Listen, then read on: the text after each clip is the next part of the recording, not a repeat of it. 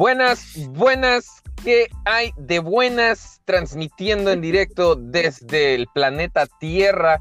Por si alguien nos está escuchando fuera de este planeta, en la galaxia Alpha Centauri, este programa fue grabado hace 25 años luz, así que ya estamos muertos.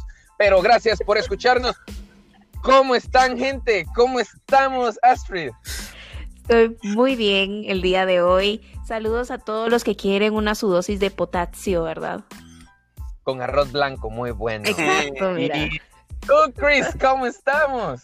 Pues hoy me siento muy bien. El aliado del día de hoy es el éxito. Así va.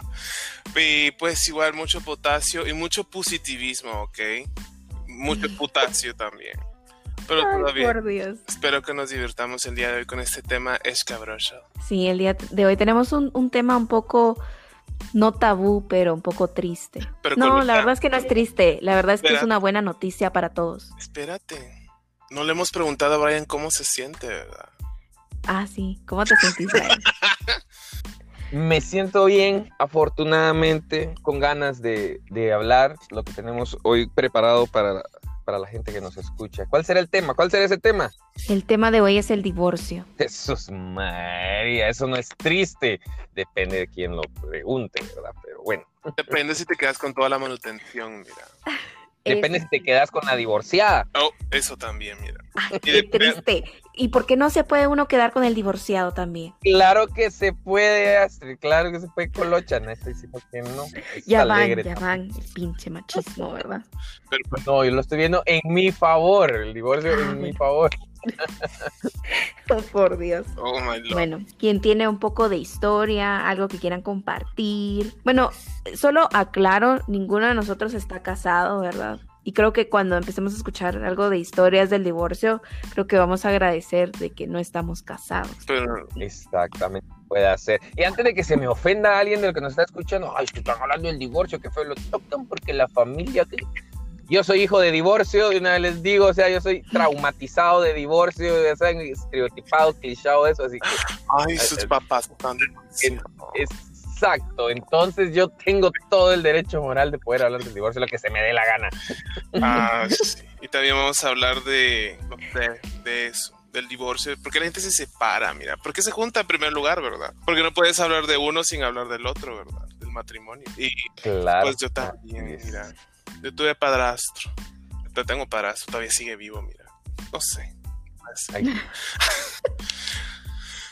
No, yo Y también ver, ese crecí así como una relación así bien, bien turbia, ¿verdad? como que eso es lo normal. Yo creo que, eh, a diferencia de lo que la gente cree, de que el divorcio es algo, es, es un estado anormal de la civilidad, es, creo que es al contrario. O sea, el, el- el- el permanecer casado durante toda la vida y juntado como, como, como la ley del hombre manda o como lo hemos establecido, esa es la parte rara. La monogamia es pecado. O sea, es ant- No, fíjate que tenés toda la boca atorada de razón. ¿Cómo? Y otras Es cosas bien también. raro. No, pero es bien raro tener a una persona casada por muchos años y que todavía te digan, ah, no, yo estoy muy feliz. Es muy raro. Exacto, o sea, el, el niño raro de la clase no es el que llega y dice, es que mis papás están divorciados y los fines de semana me quedo con mi papá y el otro, la otra con mi mamá. No, yo creo que el niño raro es el que llega y dice, "Eh, pues no, están mis dos papás en la casa. ¿Cómo? Qué feo que Y todavía se agarran de la mano, ¿verdad? Exacto, y todos, te- todos lo han de ver así como, ¿qué? ¿Cómo? ¿Qué te pasa? ¿Por qué no eres un niño normal?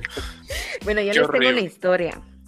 Miren, les voy A a, ver, a les voy a decir así como que en- estaba leyendo una parte del libro de La curiosa historia del sexo, ¿verdad?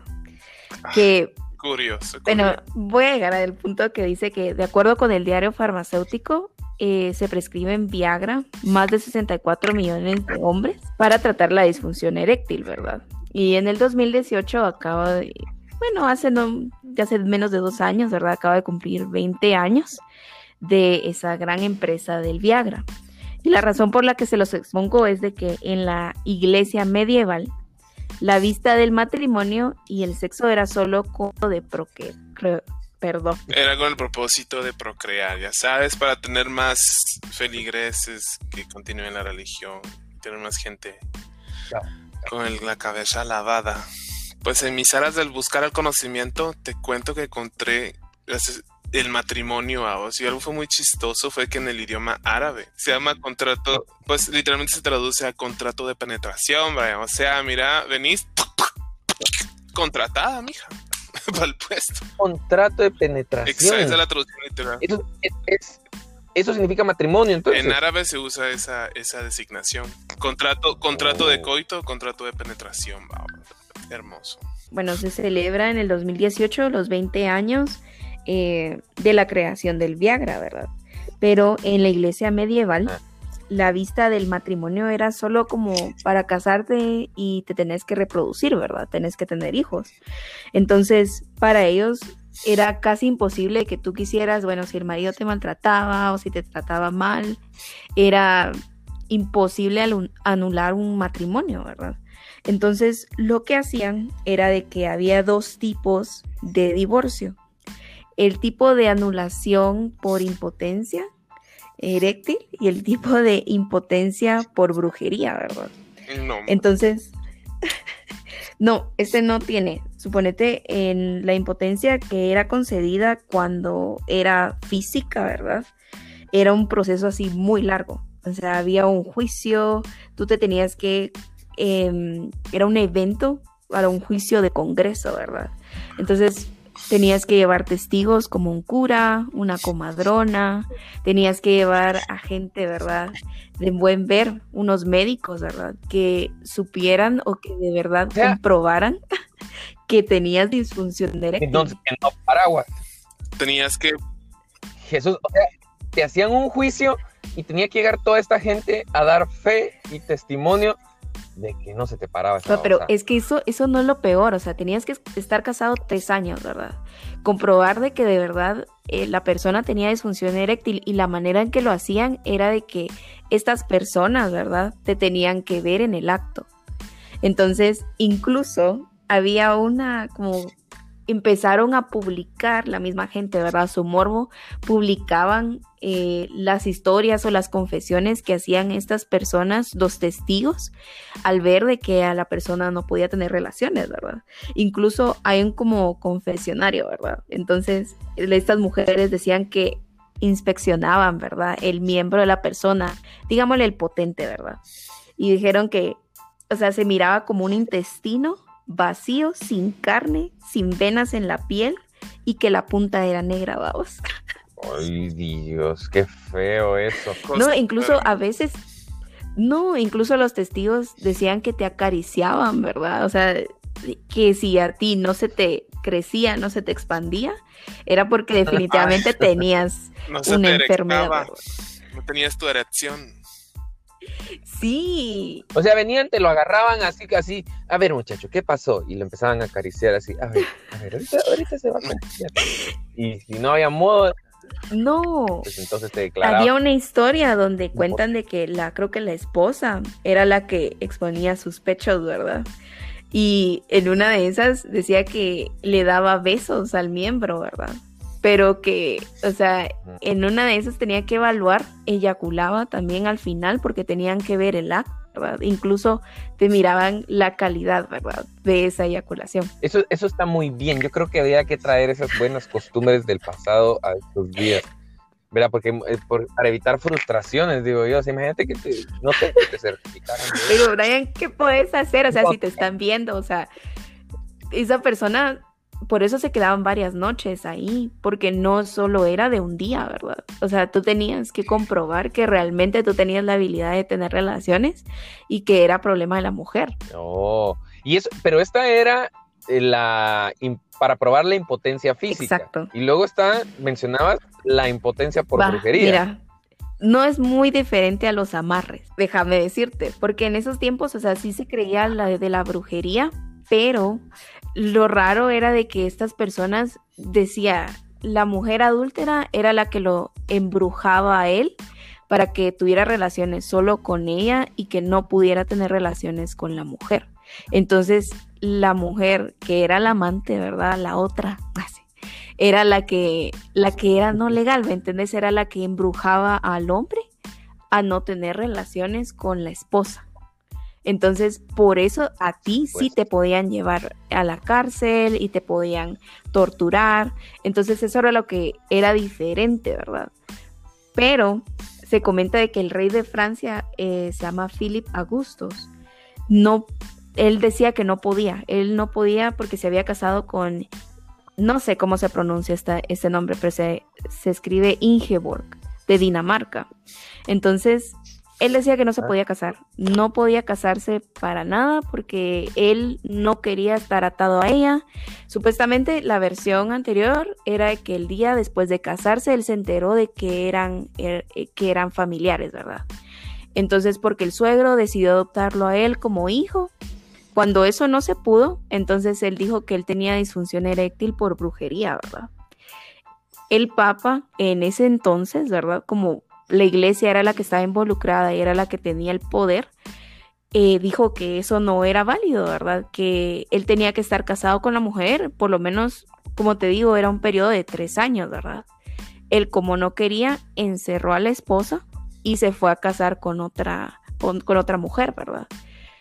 Pero cuando el Papa se dio cuenta de esto, ¿verdad? Porque realmente el otro no se quería casar, asumió o cerró la iglesia por nueve meses y declaró que todas las personas que tuvieran un hijo durante ese periodo era un bastardo, mira. Ay, wow, qué feo eso. O sea, o sea, una mala mujer le había hecho brujería a él y por eso era entonces que, que el pobre no podía Exacto. responder. Y entonces, este, entonces, este dos, estos dos tipos de, de situaciones eran motivo de divorcio. Anulaban el matrimonio, básicamente. Sí, era una anulación, ¿verdad? Tú podías, pero ¿sabes qué era lo curioso? Porque cuando buscas así en la historia, la mayoría era porque, o sea, tú puedes anular un matrimonio si ya no quieres o si ya no quieres tener hijos. Incluso en Egipto sí hubo un- una opción en la que tú te podías divorciar porque ya no querías estar con la persona, ¿verdad?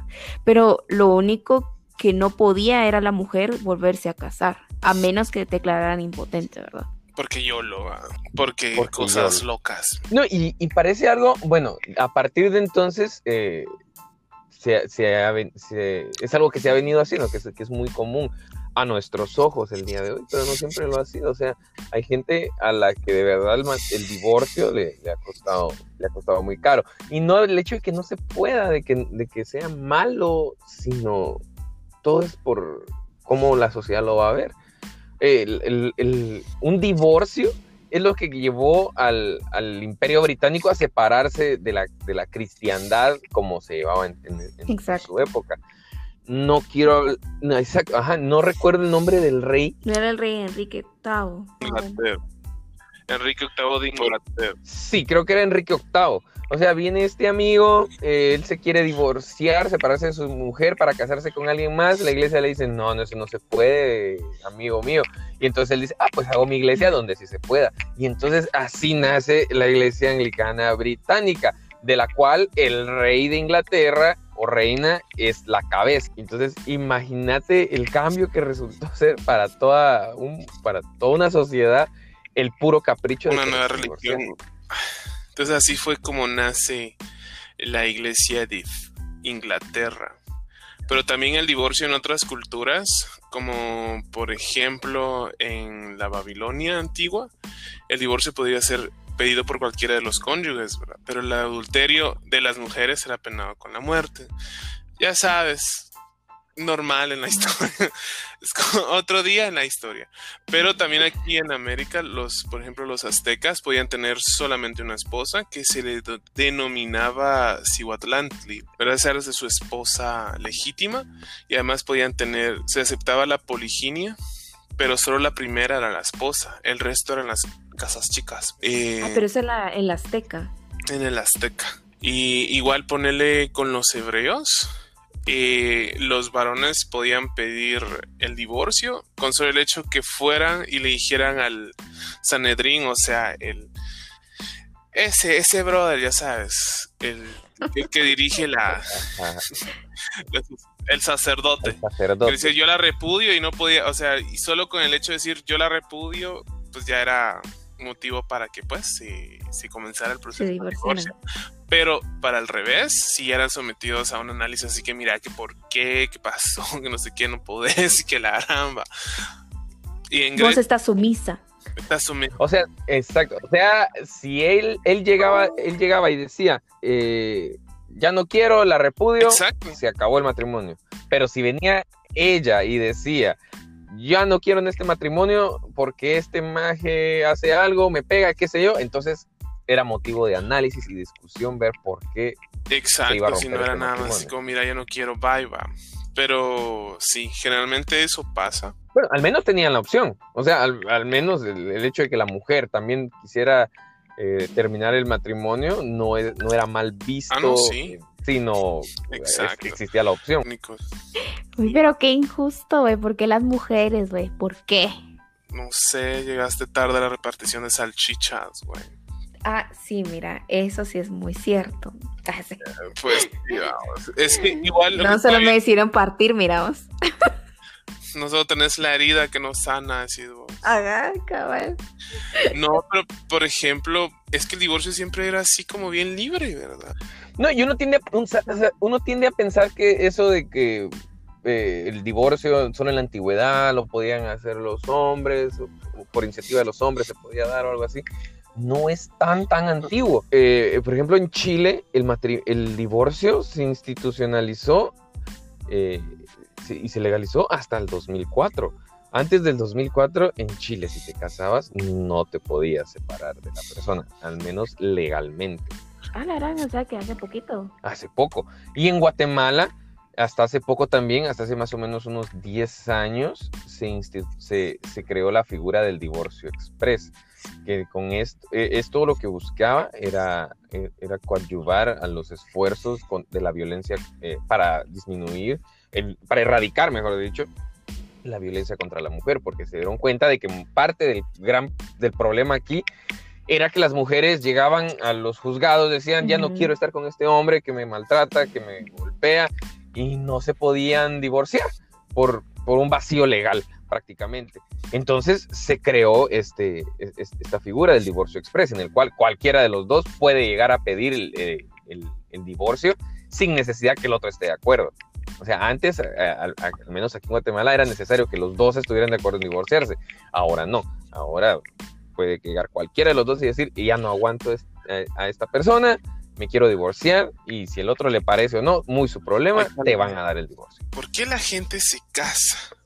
Ah, o sea, si la gente se sigue divorciando, ¿por qué nos estamos casando? Pues la razón es porque la gente se sigue casando, pues obviamente por razones emocionales, no quieren pues ya sabes, llegar a viejo solo. No sé si te ha pasado que has escuchado a veces esa gente que dice, no, quiero llegar a solo. O hasta a veces hacen pactos así, ya sabes, si no conseguimos pareja a los 40, vos y yo nos juntamos. y ya. ¿Y será que alguien lo ha cumplido alguna vez? ¿Ustedes conocen a alguien que, que, sí lo haya hecho? Que sea, sí, es que cuando teníamos 20 años quedamos que a los 40 nadie se había casado, nos íbamos a casar y pues por eso estamos casados. Nadie lo cumple, ¿verdad? Nadie lo cumple, Pues no, fíjate. Todo el mundo lo promete, pero nadie lo cumple. Ya pero nadie lo cumple. Ya se casó, tú sos el único soltero, mira. Ajá, y luego así de, ¿qué? Teníamos una promesa. Es cierto, sí. Solo una persona, a mí, a mí solo una persona me dijo eso eh, así, una chica que, al llegar a los 40, es que era mayor que yo, entonces me decía, ok, cuando yo tenga 40 y tú tengas 35, me decía, eh, si nos hemos casado, nos casamos. Ah, basta, bueno, le dije. y pues, ¿qué, ¿qué tal que se, se llegó el tiempo? Y sí, ¿verdad? Yo cumplí 35 y ella cumplió 40 y seguíamos solteros y me lo recordó. Y entonces, sencillamente fue así como, sí, ¿verdad? Ay, qué locura las que habla uno. A la gran. ¿Qué tal si le damos otros cinco años? Igual. y, la otra, y la otra apurada por tener hijos, ¿verdad? Bueno, yo creo que tal vez eso, eso que vos acabas de decir puede ser muy cierto, que tal vez el reloj biológico de la mujer te obliga a tener hijos. Ajá, tal vez es como, bueno, voy a tener un hijo y después es como, bueno, me voy a casar, ¿verdad? Porque pues voy a ser el padre de mis hijos. Pero no sé si, si realmente, o sea, ¿por qué realmente la gente se casa? También podría ser como más presión de religión, podría ser social, religiosa. Sí, Eh, definitivamente. Ese, es, el asunto este empieza desde, desde un hecho religioso. O sea, la gente se casa por- porque, porque, o sea, es increíble. eh, perdón por la gente que piensa así, pero hay gente que, que de verdad su meta de vida es llegar a casarse. O sea, no, no tiene, sus metas no son eh, ayudar a la humanidad, la paz mundial, qué sé yo, sino que su meta es llegar a casarse y tener hijos y encajar dentro de la fotografía esa gringa de los años 50 de la familia con el perrito y, y el asunto. Y, y de verdad lo ven como un sueño, es, es, ese es su objetivo de vida. Qué miedo. Todo. No, pero aparte es yo siento que eso va cambiando un poco, porque Claro. ya en la forma de que las mujeres ya van a trabajar, ya ganan a su propio sueldo, también ocurre algo muy distinto, que ahora hay mujeres, o bueno, la mayoría de gente ahora, pues no se casa, vive soltera, pero también viven soñando de que, bueno, yo ahora gano un sueldo así alto, entonces quiero que mi pareja también tenga un sueldo alto. Entonces, no sé si realmente vamos a llegar a una etapa donde tal vez ya nadie se va a casar, porque todo el mundo busca esa pareja perfecta, ¿verdad? Em, o seguiremos pensando de que, bueno, nos vamos a casar y yo ahorita estoy enamorada y, y me puedo casar, ¿verdad? Y ya después te das cuenta que, que era mentira, ¿verdad? Estoy enamorada. Claro, Padre y- no lo entiendo. No, y ahí es donde viene la frustración cuando, eh, la principal frustración cuando, cuando sobrecae el divorcio. Porque entonces, si estás, si idealizaste tu vida en, rea- en alrededor de, de la imagen de la familia perfecta, pues obviamente entonces cuando, cuando viene el divorcio, cuando viene la separación, te sentís fracasado, te sentís que fracasaste en tu misión de vida. Y cuando la verdad es, es- si bien es parte de tu vida, no te define totalmente to- toda tu vida. Entonces, no debería ser así. Pero eh, pues la gente pues, se tormenta por el que dirán, ¿verdad? Y, y de veras, y de veras, y a los que nos están escuchando ahí, crean, cuando, vea- cuando, cuando alguien viene y, y te cuenta, eh, me divorcié, que no sé qué, o algo así, la gente no le importa, en serio. La- eh, díganme si no. Pues, díganme si no. Cuando alguien se separa, no digamos ni siquiera divorcio, de, de pareja, así, de, de- de novio se separa y está este, este amigo y no lo cuenta y se lo queda callado porque le da vergüenza que todos sepan de que fracasó esa relación perfecta que tenía. No nos importa, en serio. Y- Solo y la fiesta, esperamos la fiesta de Esperamos la- estamos esperando la fiesta de que se va a volver a abrir el changarro, pues. o sea. Ah, exacto. Exactamente. Sí, o sea, pues es que eso también, o como decís, ¿va? que su meta de vida es como casarse, pero el problema también es que, aparte de ser un problema social, también es cultural, ¿verdad? Porque, por ejemplo, me acuerdo yo, es que, pues, o sea, ya tienes que estar casado y tener hijos, ¿verdad? Porque así es la vida. O igual tenés que tener tu mujer, tu esposa y mantenerla. Y se tienen que casar por la iglesia y que la gran, y yo así de... "Mm, ¿Cómo te lo explico? Bueno, pero yo una No vez vi un documental en Vice, exacto, mira, vi un documental en Vice de uno en Estados Unidos que es una industria así billonaria divorciarse, ¿verdad? O sea, ya no es tanto como que la industria del matrimonio, sino que la industria del divorcio. Entonces, retrataba mucho acerca de un abogado, ¿verdad? Que está en Nueva York y este es el que gana, o sea, gana billetal solo por divorciar a la gente, ¿verdad? Pero él explicaba de que, o sea, muchas de las cosas que nosotros ahora buscamos en la vida es como buscar ser feliz, ¿verdad?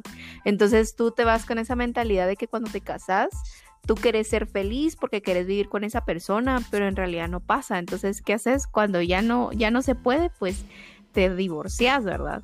Pero, o sea, mirabas, o sea, los casos donde retrataban también de que ahora en Holanda se fundó y también creo que hay en Australia, son hoteles, ¿verdad? Para divorciarse. Entonces tú te das un fin de semana con tu pareja, así, pero bien civilizados, ¿me entendés? O sea, vos no estás peleando con las demás personas, simplemente es como, mira, yo ya no quiero ir contigo. Entonces, ¿qué hacemos, verdad? Nos vamos a un spa, un hotel, la pasamos juntos y después cuando salís de ese viaje tú ya estás divorciado, ya firmaste los papeles de divorcio y cada quien para su lado. Wea, Y, aquí no, y no pasó nada, o sea, aquí como... sin drama. Ajá, exacto, o sea, eso era lo que querían, incluso llevaron a, a, una pareja, ¿verdad? Que ya se había divorciado, la regresaron al hotel y dijeron que para ellos creo que eran, no sé si eran suecos o algo así, pero eh, para ellos era lo mejor que les había pasado porque ahora pueden tener una relación así de amistad y de que sí se divorciaron, pero o sea, dejaron las cosas así en el fin de semana que se fueron, vamos, y, y tenían así como mm, tratamientos, ¿verdad? De spa para él y ella y cosas así de, ay, me voy a, me al jacuzzi, pero o sea, estamos hablando de que es algo bien caro que pagas pero al final, al final, o sea, vos solo terminaste tu relación y ya está, ¿verdad? Es que, ¿sabes? Eh, pasa en otras, en otras sociedades, en otras culturas.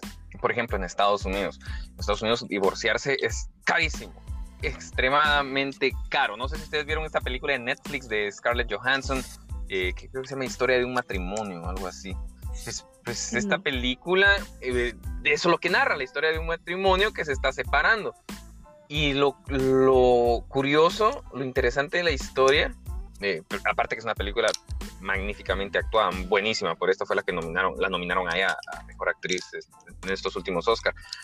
Pero eh, la historia muestra cómo este matrimonio está, bueno, ya no funciona y están decidiendo separarse y lo están haciendo de una manera civilizada, muy por las buenas. Y, y, hablan de que sí, bueno, nos vamos a divorciar, buscan a su y todo se descompone hasta que van a buscar a los abogados porque entonces los abogados quieren sangre. Y, entonces eh, la abogada le da consejos a ella respecto a, no, tenemos que negociarlo así porque si no, él nos puede hacer esto, nos puede hacer aquello. Eh, spoiler alert, ¿verdad? Entonces, para los que nos están escuchando, le puede hacer esto, le puede hacer aquello, y lo mismo a él, eh, sus, abogados.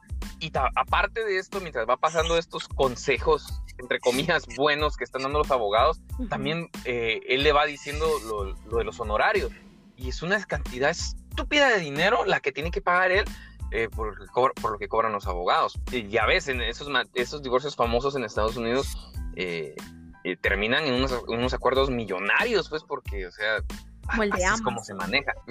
Exacto. Por eso también pasa eh, que cuando dos artistas famosos se van a casar, no es solamente así como, ah, nos caemos bien, nos vamos a casar. No, no, no, señor. Eso va por... Eh, se, se, involucran las empresas que lo representan, sus disqueras, esto, porque, o sea, no es solamente te, va, te vas a casar, qué bonito, o sea, no, vas a fusionar, te vas a fusionar tú, que eres una empresa, con esta otra persona que es otra gran empresa que valen millones de dólares. Y entonces, eh, del hecho de que este matrimonio funcione eh, o no, depende incluso el trabajo de miles de personas. O sea, imagínate Beyoncé y Jay-Z, por decirte algo, que cada uno vale millones de dólares por su lado. Imagínate que, imagínate que, se, que, se separan y, y Beyoncé le gana el, el, divorcio a él y entonces ella, tiene, ella se puede quedar con la mitad de su, que incluyen los derechos de su música, eh, de sus producciones y de, sus, de su productora, de su empresa y, todo esto. Entonces, no es solo así la cosa, ¿verdad? Tiene unos, eh, acuerdos eh, prenupciales que, no están fuera de, nuestras ideas porque nosotros no nos manejamos así.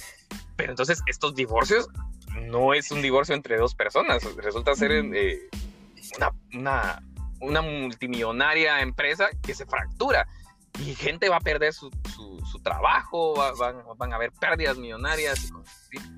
Pero fíjate que qué cosa, o sea, ahorita que estás diciendo eso, me acordé de la noticia esta de Dr. Dre, de que este, o sea, tiene una disquera y ahora él es productor de música y tiene millones, pero él cuando empezó a ser famoso con su esposa en ese entonces, bueno, antes de casarse firmaron un prenupcial. Lo que pasa es de que ciertos estados, así en Estados Unidos, hay lugares donde hace cuenta que aunque tú firmes un prenupcial, no quiere decir que tú, o sea, vas a decir, bueno, ahorita como yo firme el prenupcial, esto es lo que le tengo que dar de acuerdo al contrato, sino que también tú puedes pelear por ese contrato prenupcial, qué sé yo, imagínate que fueran 13 años, ¿verdad? Y entonces tú decís, bueno, en esos 13 años yo no sabía a qué me estaba metiendo, yo no sabía qué era el, el, contrato, yo no sabía que íbamos a tener tanto éxito, entonces yo también quiero una parte del éxito porque, por ejemplo, yo crié a tus hijos, yo te ayudé a mantener cuando tú estabas afuera,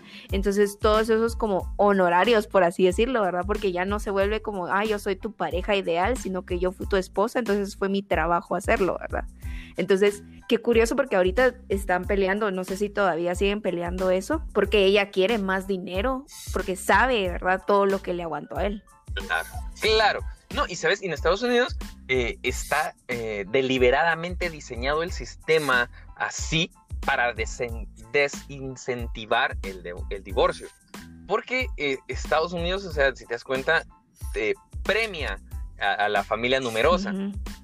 Entre más hijos tenés, pagas menos impuestos. Entonces hay gente incluso que... que para mandarlos al ejército a todos. Ay, ve. Exactamente, es cierto, ajá, en términos generales, en pocas palabras, así es. Exactamente, Estados Unidos necesita, eh, eh, no se puede dar el lujo de caer eh, en, en, situaciones como, como otras sociedades como Japón o, o, en algunas en Europa, donde hay más viejos que gente joven. Porque en el, en el momento que Estados Unidos cayera en algo así, se vuelve vulnerable militarmente. Y pues entonces, obvia, obviamente, significaría su, su, ruina. Entonces, por eso es que Estados Unidos premia esto, para que eh, siempre haya gente joven y por ende siempre hayan soldados. O sea, Estados Unidos no pasa más de 10 años en una guerra. No puede ser, o sea, la economía norteamericana depende de eso. Entonces, por eso es que también el, el, el divorcio es tan caro. Eh, para, que, para que se desincentive esto y la gente no se separe y, sigan teniendo hijos, pues prácticamente. O sea, ten hijos hasta que se te caiga la se te voltee la matriz, mira. Exactamente, hasta que me quede sin soldados. Sí. Bueno, pero así, miren, tantas ofertas de trabajo que hay para Europa, ¿verdad? Porque niñera, hay pueblitos que se están, sí, que, no, aparte de niñera, que se están muriendo, ¿verdad? Porque hay gente vieja y a la gente joven ya no se quiere casar, entonces se muda a la ciudad y deja esos pueblitos vacíos, ¿verdad? Entonces solo llegas a gente más grande y no hay nadie, no hay gente joven, ¿verdad? No hay gente que se reproduzca. Por eso es que te dan esas como que tus, tus te dan esas tus euro, tus casas a un cabal. Claro, y Ajá. Y es que todo está diseñado para que te cases. ¿Sabes? Yo, yo anduve, eh, anduve con una, con una chica hace algunos, hace algunos años. Hablamos de esto. Eh, pero ninguno de los dos teníamos interés como en hacer este, esta, toda esta pompa del matrimonio y este, este tipo de cosas. Eh, pero resulta de que incurríamos en muchos gastos por estar, por no estar oficialmente casados, por estar eh, formalmente unidos. Por ejemplo, eh, por ejemplo, eh, un seguro de vida. Uh -huh. Puedes comprar un seguro familiar, en, en, este caso, solo si estábamos casados, pues, pagábamos una cuota por los dos, pero separados, así teníamos que pagar uno cada uno.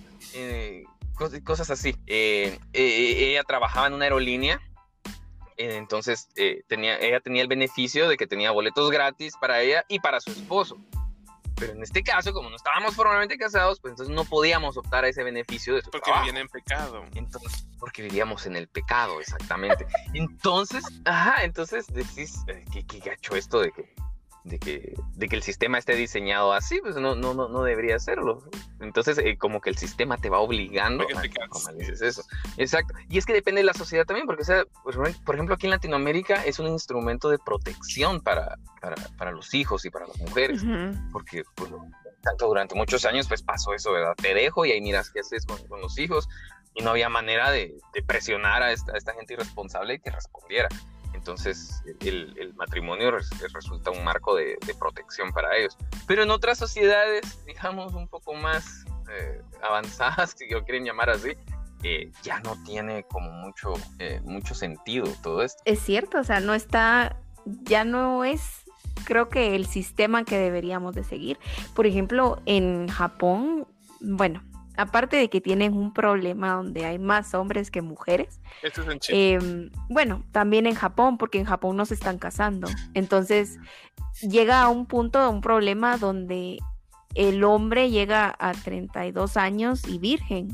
y le preguntan, ¿verdad? Si se quieren casar o quieren tener hijos, porque tienen un problema donde también hay demasiados hombres, entonces no pueden casar y no los pueden obligar a casarlos, pero pasa de que se casa, se casa un japonés con un holograma, ¿verdad? Entonces tenemos ese tipo de problemas de que ya ni siquiera pues pueden vivir en la realidad o ya no salen, que se vuelven muy ermitaños ya cuando llegas a cierta edad. Sí, se llaman los hikimoris, aislamiento social agudo. Es una enfermedad. Imagínate. Dato curioso ahora que, menciona, que mencionas todo esto.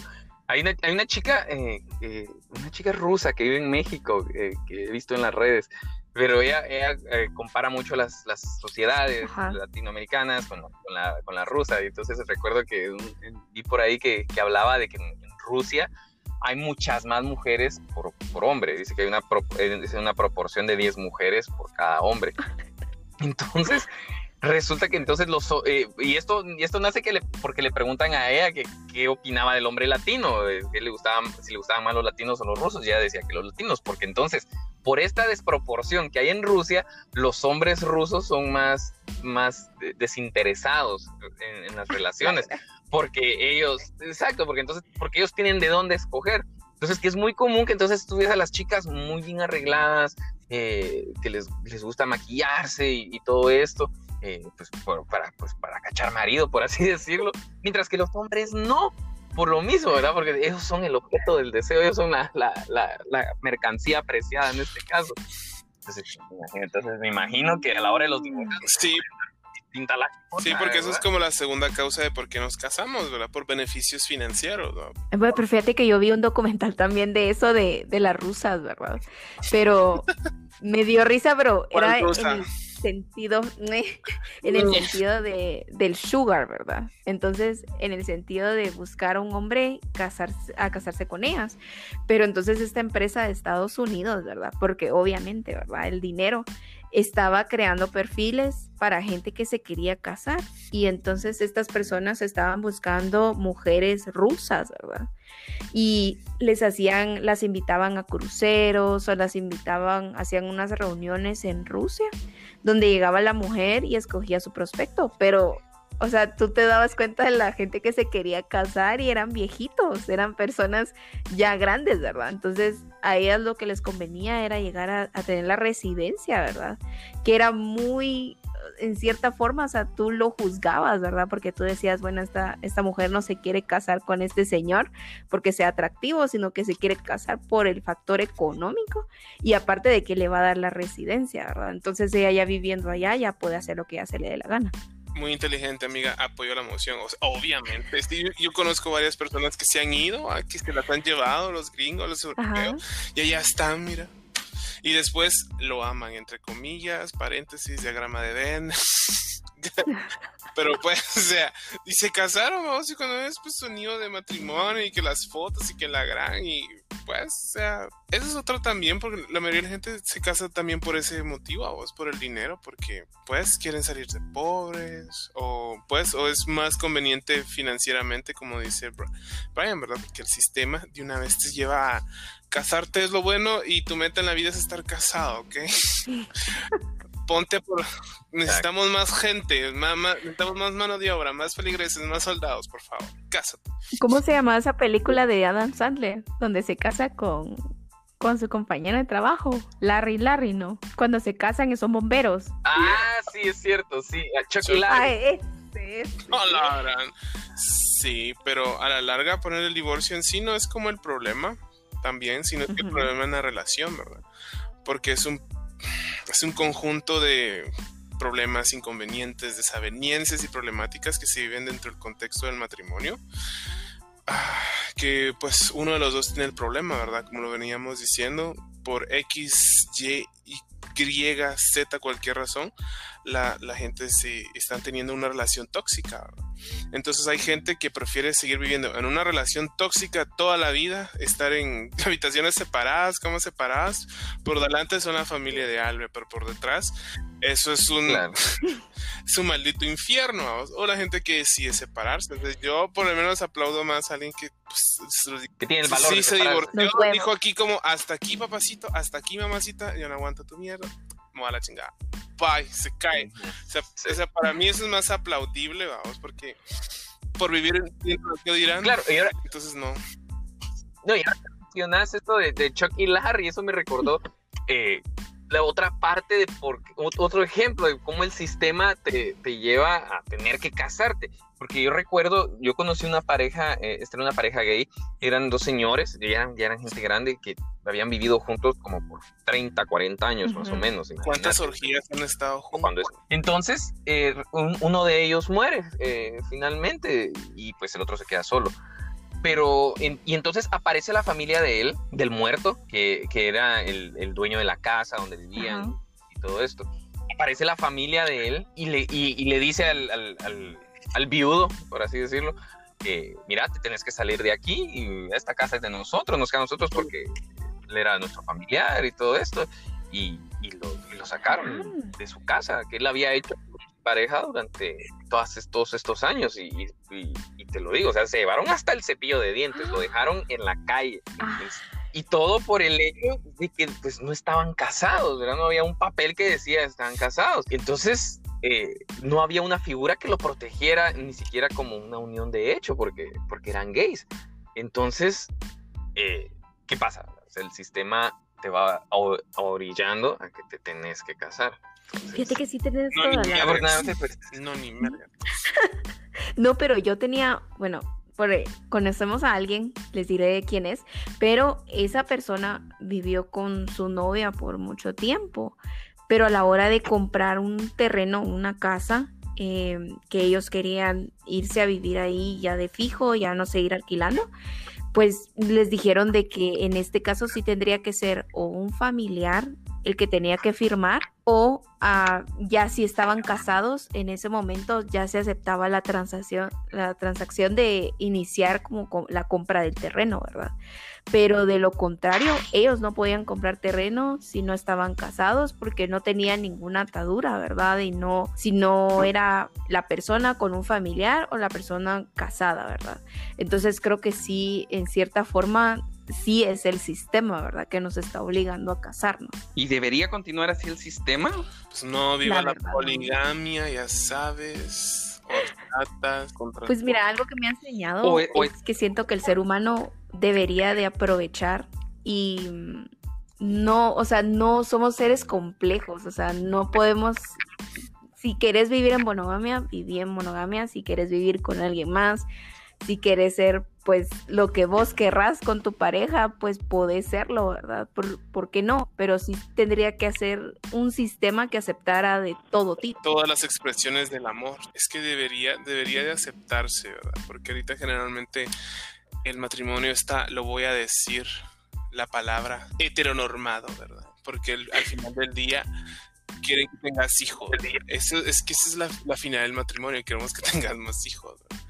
Y pues como siempre ha sido, porque, o sea, si tú te juntabas y miramos la gente antes, o sea, se casaba solo por el hecho de tener hijos, ¿verdad? O si no te obligan a casarte, ¿va? o sea, cuando pasa en la adolescencia, ya sabes que tu novio te pide la prueba de amor y que sale, te cae tu domingo 7 y mi papacito, usted ahorita se me va a casar y pues intentan pues que unos niños sean padres, ¿verdad? Entonces eso no va funcionar y al final pues también es el divorcio, ¿verdad? Bueno, entonces antes de estarnos despidiendo, pues hay que recomendarle a la gente que por favor aprenda a cerrar ciclos. ¿Y tienes alguna parafilia, no? No, no hay divorciofilia, color. Ah, la gran. Yo esperaba el divorcio filia, mira. divorciofilia, que te, te prenden las divorciadas o los divorciados. Vos. Exacto, exacto. No hay, pero lo podemos instaurar, ya sabes. Pero bueno, este, bueno, gracias por habernos escuchado el día de hoy con este tema algo escabroso, controversial, pero por sobre todo liberador, que te liberas de la tóxica, del tóxico, Exacto.